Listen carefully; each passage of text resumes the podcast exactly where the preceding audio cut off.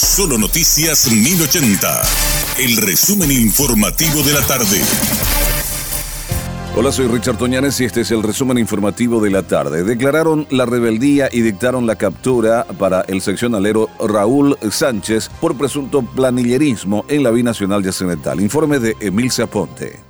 Raulito Sánchez, como se lo conoce, se había ausentado 264 días en la entidad binacional Yacyretá y para justificar sus ausencias presentó certificados por reposos médicos que según la fiscalía son falsos. A pesar de la irregularidad, en todo ese tiempo, Raúl Sánchez cobró de manera íntegra su salario mensual, cuyo monto supera los 20 millones de guaraníes. Tras la denuncia presentada por la EDI, la fiscalía abrió la investigación en plena etapa de audiencia preliminar, la que se había convocado el pasado lunes, el acusado no se presentó. El hecho motivó que la Fiscalía solicite al juzgado que declare la rebeldía de Raúl Sánchez y se decrete su orden de captura. A la espera por avanzar en el proceso, la Fiscalía habló de un perjuicio patrimonial a la entidad Yacyretá por encima de los 200 millones de guaraníes y las expectativas de pena por estafa y falsificación. Con innovaciones, atractivos nacionales e internacionales y la meta de superar la cifra récord, de 790.000 visitantes en 2022, este martes, en la Cancillería Nacional se lanzó oficialmente la edición número 40 de la Expo de Mariano Roque Alonso. El informe de Emil Zaponte. La cuadragésima edición de la Expo de Mariano Roque Alonso contará con un calendario de numerosas actividades para futuras inversiones en el marco de estas exposiciones tradicionales como la Rueda Internacional de Negocios, un espacio que reunirá empresarios, emprendedores locales e internacionales en la búsqueda de oportunidades de negocios negocios e inversión. Este año la Expo de Mariano Roque Alonso contará con tres escenarios renovados, una en la avenida principal para el desarrollo de la Noche de las Naciones, otro en el patio de comidas para los grandes talentos artísticos y el renovado escenario tradicional en el ruedo central. Emil Aponte.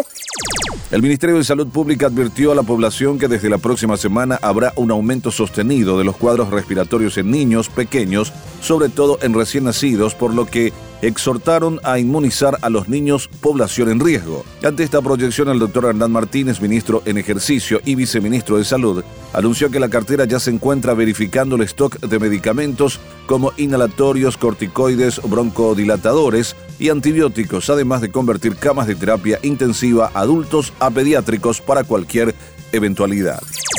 La policía detuvo a un hombre que se dedica preferentemente a robar automóviles y con 20 antecedentes en su haber. Fue identificado como Ignacio Rubén Zorrilla Miranda, quien fue atrapado infragante al momento en que intentaba arrancar un vehículo estacionado en la vía pública. La aprehensión se realizó en las adyacencias de la Municipalidad de Asunción y el marginal eligió el móvil de un funcionario comunal.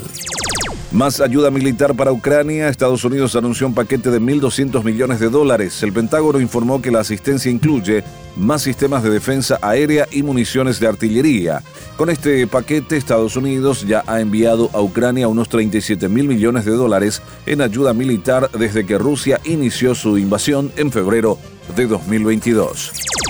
La Fiscalía General del Estado resolvió rechazar la impugnación planteada por la defensa del intendente de Ciudad del Este, Miguel Prieto, por lo que la investigación en su contra prosigue.